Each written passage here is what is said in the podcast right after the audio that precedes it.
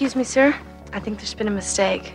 I know it's detention, but um, I don't think I belong in here. You have exactly 8 hours and 54 minutes to think about why you're here, to ponder the error of your ways. You may not talk. You will not move from these seats. Is that clear, Mr. Bender? Crystal. Et bonjour à tous et bonjour à toutes et bienvenue dans le second épisode du Detention Club, le spin-off de confinement de Sound Acting Spirit.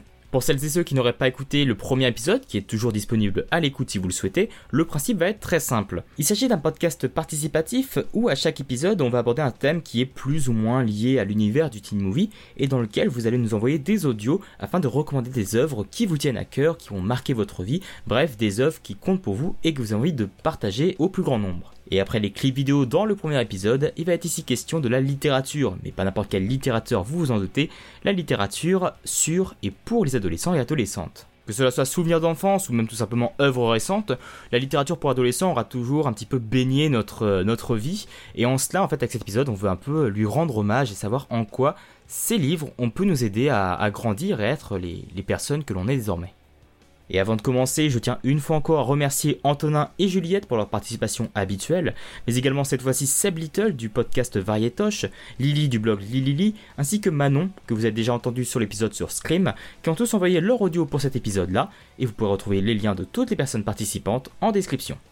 Alors si vous êtes prêts, il ne me reste plus qu'à vous souhaiter une très bonne écoute et de très bonnes lectures.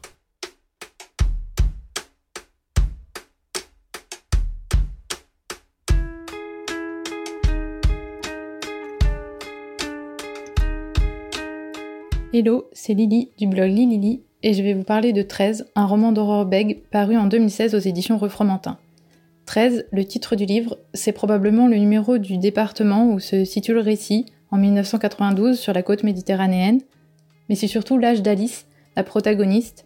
C'est donc une jeune fille qui entre dans la préadolescence et qui se compare à sa sœur Marie qui est une adolescente de 16 ans. Moi qui n'ai pas de sœur, je trouve qu'il y a une vraie justesse dans la façon dont le roman décrit les complexités du rapport de sororité à cet âge, avec à la fois beaucoup de complicité et d'amour, et en même temps une rivalité qui se met en place entre les deux sœurs. Pour Alice, c'est un été qui va tout changer. Déjà parce que c'est l'été des premières fois, elle a pour la première fois ses règles, elle ressent du désir et même de l'amour pour un homme.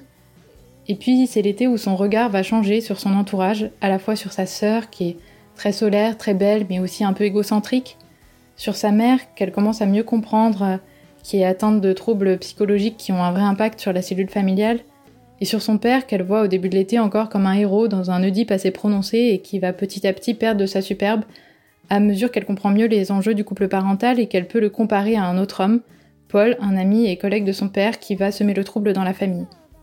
Ce qui est très impressionnant pour un premier roman, c'est la façon dont l'autrice a capté les contrastes et contradictions de l'adolescence, la témérité qui surgit quand on dépasse sa timidité, l'impression à la fois que tout est grave et que rien n'est encore irrémédiable, et pourtant malgré un aspect très solaire dans l'écriture, c'est un roman sur un drame, quelque chose de terrible qui a frappé la famille et qui hante encore Alice des années après et fait qu'elle se rappelle très précisément de tout ce qui s'est passé cet été-là.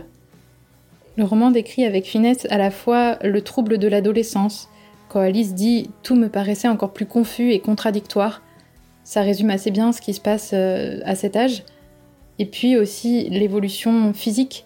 Quand Alice grandit, elle se dit Et moi, n'avais-je pas changé aussi? Mes jambes me paraissaient avoir encore grandi. Mes pieds aussi. Mes baskets commençaient à me faire mal au bout et mes orteils dépassaient de toutes mes sandales. Lorsque je n'écrivais pas, je me scrutais dans la glace de la salle de bain. Je subtilisais une noisette du gel de mon père pour tenter de lisser les boucles rebelles de mes cheveux trop courts. Tous les jours, je mesurais mon tour de poitrine avec le mètre ruban de maman jusqu'à ce matin où il avait enfin affiché 2 cm de plus. Voilà, c'est un livre qui résume à la fois ce qu'il y a de banal dans l'adolescence, ce qui arrive à tout le monde, et en même temps qui raconte une histoire particulière, une histoire dramatique, terrible. Ça s'appelle 13 d'Aurore Beg et c'est mon conseil de roman sur l'adolescence.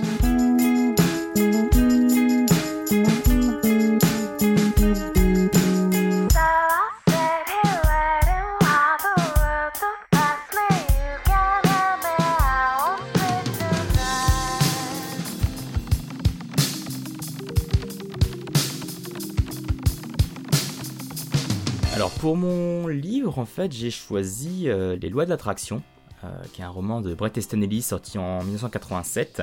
Alors, c'est un, peu compliqué de parler de, ce livre-là dans le sens où est-ce que c'est vraiment un teen Est-ce que ça parle vraiment d'adolescents Dans le sens où c'est quand même des, c'est quand même des jeunes étudiants. Parce qu'on est quand même dans l'univers de la fac, etc. Donc c'est un peu, on, joue un peu avec les lignes, un peu avec les lignes entre ces deux-là. Mais c'est un, un livre en fait que j'ai découvert assez tôt. Euh, trop tôt, je pense même d'ailleurs.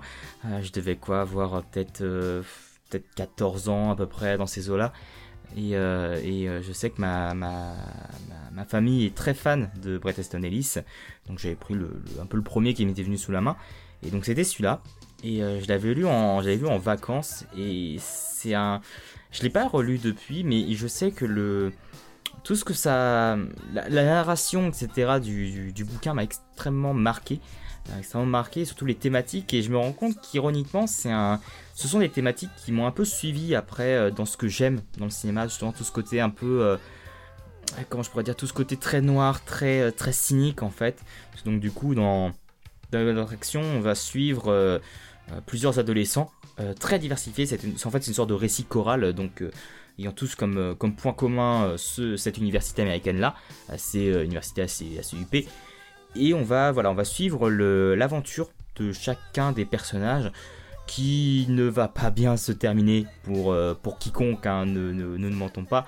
Mais voilà, ça va être beaucoup... Euh, c'est Easton Ellis, quoi, donc c'est vraiment beaucoup de sexe, beaucoup de violence aussi, beaucoup de beaucoup de, d'introspection personnelle, beaucoup de pensées euh, morbides, macabres, beaucoup de voilà, c'est beaucoup de beaucoup de quelque chose de très sombre qui, je pense, m'a m'a un peu marqué quand même, je pense, au niveau, au niveau moins de la, la caractérisation des personnages, parce qu'en fait, je sais qu'un des trucs qui me marque le plus euh, par rapport à, par rapport à l'écriture et par rapport à ce que je, ce que j'en avais lu, euh, c'est que malgré la, la, malgré le côté détestable de tous les personnages qui sont mentionnés, euh, qui sont mentionnés dans le bouquin, il y a toujours en fait presque une sorte de fascination pour eux, c'est-à-dire que on nous montre pertinemment on, nous montre vraiment ce, microcosme en fait, ce microcosme adolescent, parce qu'on sait très bien que ça va être des, que ça va être presque les, dirigeants de demain en fait, et on a vraiment tout ce côté-là aussi euh, beaucoup d'espoir dans cette génération, mais qui en fait est une génération qui déjà ne croit plus en grand chose, euh, ce qui va être assez lié, par exemple parce qu'on avait euh, ce qu'on disait dans le podcast, par exemple sur le, teen movie des années 90, etc., qui était très noir, très sombre, etc. Et bah, en fait, on avait déjà, voilà, on a un peu ces, on a un peu ces bases là dans, euh, dans, dans les voies d'attraction. Après, et le, le, et le truc, c'est qu'on n'a pas beaucoup d'humour tant que ça. Enfin, voilà, en fait, ça va être un humour très cynique, mais pas non plus un humour à la Headers ou des trucs comme ça. Ça va être vraiment quelque chose d'assez, euh, d'assez premier degré, d'assez premier degré et de vraiment très, très désespéré. Et on sent que, euh, voilà, on sent que Brett Easton Ellis, c'était son deuxième bouquin. Il avait un peu envie de, quand je pourrais dire de, ouais, d'un peu marquer un grand coup en fait, parce que bon, c'est ce qu'il a fait, euh, c'était juste avant American Psycho, donc euh, vraiment celui qui apportera toute sa, toute sa, toute sa polémique.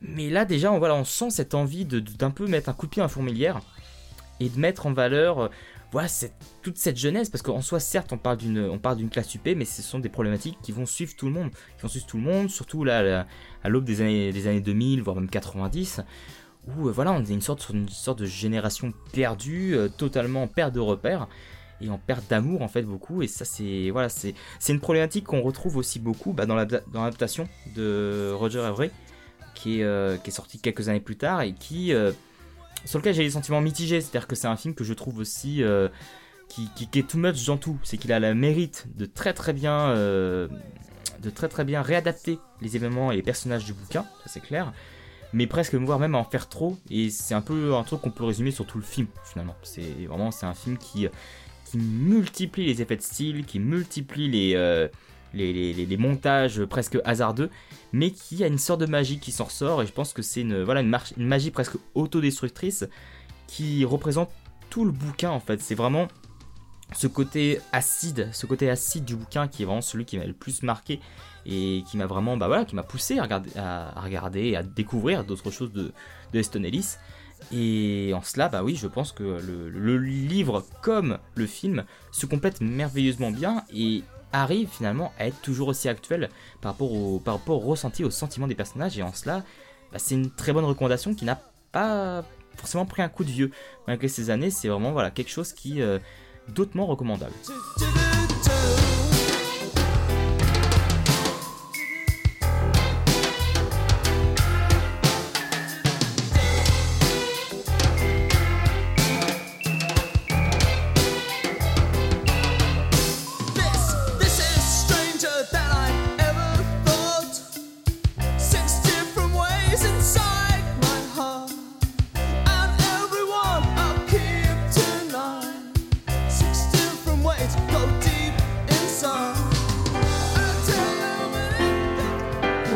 This life anyway? What's it to you and me? What's it to anyone? J'ai choisi de vous parler de Quatre filles et un jean, un roman d'Anne Bacharès. Il raconte l'histoire de quatre adolescentes, toutes très différentes, mais amies depuis leur petite enfance, grâce à leur mère qui suivait le même cours d'aérobic pour femmes enceintes. Pour la première fois de leur vie, les quatre filles se retrouvent séparées le temps d'un été. Elles trouvent cependant un moyen de lier leur destin à travers un jean supposé magique, puisqu'il leur va à toutes, malgré leur morphologie très différente. Quatre filles et un jean est une histoire de sororité, dans laquelle chaque lectrice est amenée à s'identifier à un personnage. Il y a Carmen, complexée avec un fort tempérament, qui va chez son père, ignorant que celui-ci a une nouvelle fiancée qui a déjà deux enfants. Il y a aussi Bridget, sportive et déterminée, peut-être même trop têtue. Elle part en camp sportif et s'entiche d'un moniteur malgré leurs différences d'âge. Lena est une graine d'artiste trop timide qui voyage chez ses grands-parents en Grèce et rencontre un garçon nommé Costos. Tibi est quant à elle rebelle et mélancolique. Elle passe son été à travailler dans un supermarché où elle rencontre Bailey, une jeune fille de 12 ans atteinte d'un cancer. Qu'elles acceptent leur situation familiale, vivent un deuil ou leurs premiers émois amoureux ou sexuels, les adolescentes deviennent progressivement de jeunes femmes. Quatre filles et un jean est suivi de quatre autres tomes, dans lesquels les filles se séparent encore chaque été et apprennent l'importance de leur sororité, plus forte que jamais. Elles terminent dans le troisième tome le lycée et partent chacune poursuivre leurs études dans des villes différentes, traversant des nouvelles épreuves de leur vie et se heurtant au monde des adultes qu'elles ne maîtrisent pas encore. Quatre filles et un jean est une série à recommander à toutes les adolescentes pour leur rappeler que malgré les différences qui subsistent entre chacune d'entre elles, elles ne sont jamais seules. Et il est aussi recommandé aux garçons de se plonger dedans, puisqu'ils retrouveront certainement une petite part de leurs expériences. Enfin, il reste toujours succulent de relire les tomes une fois adultes, pour observer les remous de cette période difficile et apprécier le chemin parcouru depuis. Pour ma part, à ma première lecture, quand je devais avoir quelque chose comme 13 ans, je me suis totalement reconnue dans le personnage de Lena. Plus tard, c'est à Chibi que je me suis identifiée. On trouve toute une petite part de nous plus ou moins grande dans ces filles. Pour terminer cette petite intervention, il faut noter que les livres ont déjà fait l'objet de deux adaptations cinématographiques.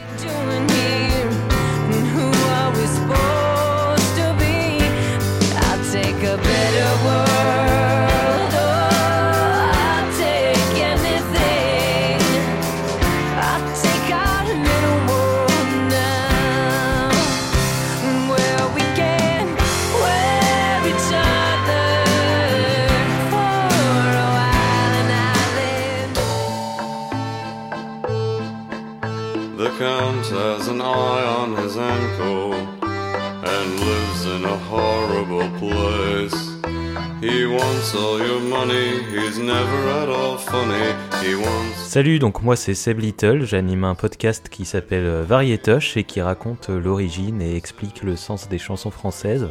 Et mon enfance a été marquée par une saga culte qui s'appelle Les désastreuses aventures des orphelins Baudelaire ou A Series of Unfortunate Events originellement en anglais. Et c'est ma recommandation, donc on y suit dès les premiers tomes les péripéties de trois enfants, euh, l'aîné Violette qui a 14 ans et qui a des compétences en mécanique incroyables, son frère Klaus qui a 12 ans et qui est un très grand lecteur avec une grande culture générale et leur petite sœur euh, Prunille, un bébé qui arrive à communiquer avec ses frères et sœurs et qui a un talent pour mordre. Et euh, leur histoire commence par la perte tragique de leurs parents dans un incendie. En fait, de tome en tome, ils vont être traqués par le comte Olaf, accompagné de sa bande, donc le comte Olaf, euh, un être absolument cruel, qui a un lien de parenté euh, très très éloigné avec les Baudelaire, et tout ce qui l'intéresse, c'est d'obtenir la fortune des orphelins hérités de leurs parents. Et euh, l'histoire est racontée par Lemony Snicket, donc présenté aussi comme auteur du livre, dont on va découvrir que c'est un personnage et qu'il fait complètement partie de l'histoire. Et en fait, ça c'est juste le pitch de base. Dans les premiers tomes, on a une mécanique récurrente où chaque tome est en fait à chaque fois un nouveau membre éloigné de la famille qui accueille les orphelins dans un nouvel endroit et où le comte Olaf finit par apparaître déguisé pour berner tout le monde et traquer les enfants. Mais euh, dans le cinquième euh, tome arrive un mystère central et c'est ça qui va rendre la saga encore plus passionnante. Juste euh, un sigle VDC ou VFD en anglais. Et voilà, ça va se transformer en enquête. On va suivre en même temps que Violette, Klaus et Prunille qu'est-ce que ça veut dire VDC, en quoi tous les personnages en fait sont liés à ce sigle, quel est le lien entre VDC et le comte Olaf, quel est le lien avec les parents, avec l'incendie? Donc c'est une saga en 13 tomes de 13 chapitres, sauf le dernier qui en fait 14, et ça c'est complètement voulu par l'auteur Daniel Handler, qui se cache du coup derrière le personnage de Lemony Snicket parce que euh, son œuvre est bourrée euh, d'humour noir et cynique très intelligent. D'ailleurs, sur, le, sur les quatrièmes de couverture et régulièrement dans les livres, il invite le lecteur ou la lectrice à ne surtout lire cette histoire. C'est aussi euh, truffé de références littéraires, de procédés littéraires inventifs, de jeux de mots. Et enfin voilà, en fait, arriver à rendre aussi ludique une histoire aussi tragique, tout ça en fait une œuvre très attrayante et brillante. Euh, je recommande de lire aussi la version originale car il y a de grandes libertés qui sont prises dans la traduction française proposée. Je recommande également pour les fans de la saga le préquel Les fausses bonnes questions de Lemony Snicket qui vaut vraiment le coup. Et bien sûr je vous conseille également le film adapté de la saga avec Jim Carrey, Meryl Streep, Jude Law, euh, film qui raconte les trois premiers tomes. Mais surtout pour moi la meilleure adaptation c'est vraiment la série télévisée sur Netflix très réussie avec un Neil Patrick Harris magnifique en compte Olaf et ça raconte toute l'histoire euh, sur trois saisons.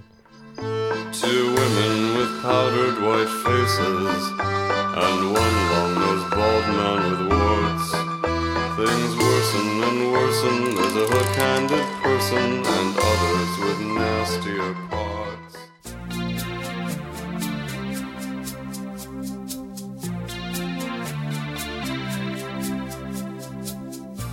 Bonjour, c'est Antonin, et donc pour ce Detention Club consacré au roman, je vais parler de La solitude des nombres premiers de Paolo Giordano, qui est donc un roman italien sorti en 2009, euh, et en gros qui raconte en fait l'histoire, euh, on va dire en parallèle, euh, de deux adolescents sur pas mal d'années de leur vie. En fait, ça part de l'adolescence, mais ça ça va euh, jusqu'à l'âge adulte. Euh, donc euh, entre deux, un, un, un, garçon et une fille qui sont Mathia et Alice. Et voilà, et en gros c'est un, roman qui, qui, qui, dépeint, on va dire, deux personnages un peu écorchés par la vie de manière différente. Euh, Mathias c'est plus voilà le, le, garçon timide, un peu mis de côté, un peu voilà dans l'indifférence. Alice c'est plutôt un, un, peu plus euh, voilà une fille qui subit du harcèlement, je crois qui, développe des troubles alimentaires. Euh, et donc voilà, ça raconte un peu la vie de ces deux personnages, euh, dont ils vont grandir, dont ils vont se croiser, dont ils vont on va dire se capter l'attention assez vite, mais dont la vie va pas forcément faire qu'ils vont se recroiser, enfin qu'ils vont rester en contact en fait, ils vont se recroiser plusieurs fois, mais ils vont pas vraiment rester en contact, et voilà, c'est une sorte va lire, euh, pas vraiment, c'est pas vraiment une relation amoureuse, c'est un peu plus, c'est un peu plus compliqué que ça. Euh, voilà, moi c'est un roman que je trouvais très touchant, euh, qui est vraiment très beau à lire, notamment quand on est ado. bon, c'est vrai que je l'ai lu il y a pas mal d'années, je l'ai pas relu depuis, mais voilà, c'est un, un, un, joli roman au style pas, car rien de particulier.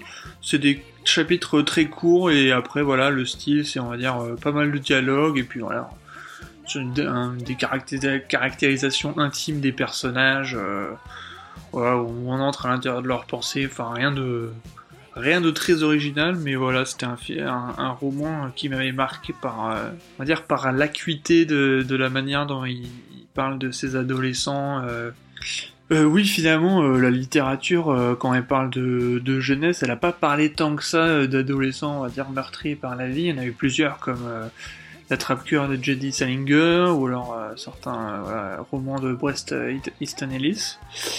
Voilà, là, c'est vrai qu'en plus, c'est un, roman italien, donc on n'a pas, je trouve, pas si souvent l'occasion d'en lire. Donc voilà, c'est Marocco, Marocco pour, les romans qui parlent de, de la jeunesse.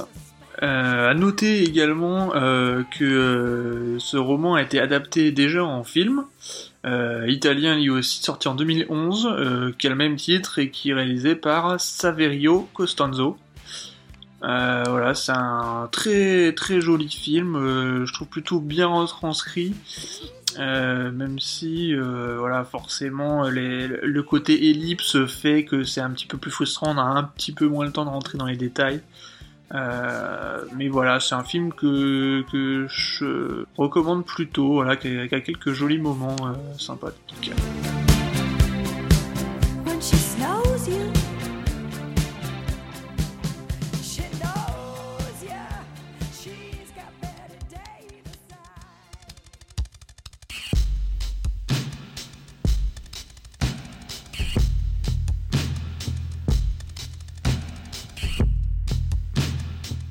Bonjour ou bonsoir. Donc euh, c'est Juliette que, vous connaissez peut-être bien à force. Et donc euh, je vais parler de mon livre euh, de mon livre favori en réalité. Il s'avère que mon livre favori parle d'adolescence donc c'est quand même voilà. Il s'agit de L'attrape-cœur de J.D. Salinger ou en anglais Catcher in the Rye. En fait, tout s'est passé aux deux dernières phrases. Ces quelques ultimes syllabes, je les ai lues, puis relues encore et encore, et je peux toujours aujourd'hui les réciter par cœur. Je cite Faut jamais rien raconter à personne. Si on le fait, tout le monde se met à vous manquer. Fin de citation. C'est comme ça que l'attrape-cœur de J.D. Salinger a pris le mien dans ses filets. Sous forme d'une déambulation amusante et tragique, aussi vide que débordante, cette histoire, si elle en est une, me fascine par son absence de sens jusqu'à la toute fin. L'auteur nous balade avec son personnage, nous plonge dans son esprit hanté par l'illogisme de l'adolescence, et le récit, d'abord absurde d'expériences ratées, devient le témoignage d'un grand enfant qui n'avait pas le droit de tant parler. Rarement un texte n'a aussi bien reproduit la sensation d'un naufrage nerveux, le vertige d'un cerveau si jeune en équilibre, l'abîme de la tristesse sépulcrale d'un gamin ballotté entre l'innocence et le dégoût. Dans cette parole, à la fois naïve et crue, dans ces changements d'avis constants, dans cette peur de l'autre, je me suis puissamment reconnue et le choc dernier m'a rempli d'effroi. Ce livre utilise la parole comme ultime raccord à la réalité. Chaque mot et chaque lettre est une accroche pour empêcher Holden de s'écrouler, pour l'aider à gravir la falaise infranchissable formée par ses émotions trop dures, trop noires, trop tranchantes. Mais ce discours de sauveur devient bourreau. Et lorsque j'ai saisi le destin d'internement de cet esprit si gangréné d'affliction, alors même que je m'étais reconnue dans son verbe décharné, je ne pus qu'être effondrée. Holden de l'attrape-cœur devient ainsi un ami, un miroir. Le texte se met en un journal intime écrit par la main d'un autre, et il bouleverse comme il rassure. Ce livre donne le droit d'échouer, ce livre autorise à errer, ce livre permet de pleurer. Sa violence souterraine est un antidote, et les pages sont autant de doigts qui serrent la main lorsque les nuits sont trop noires.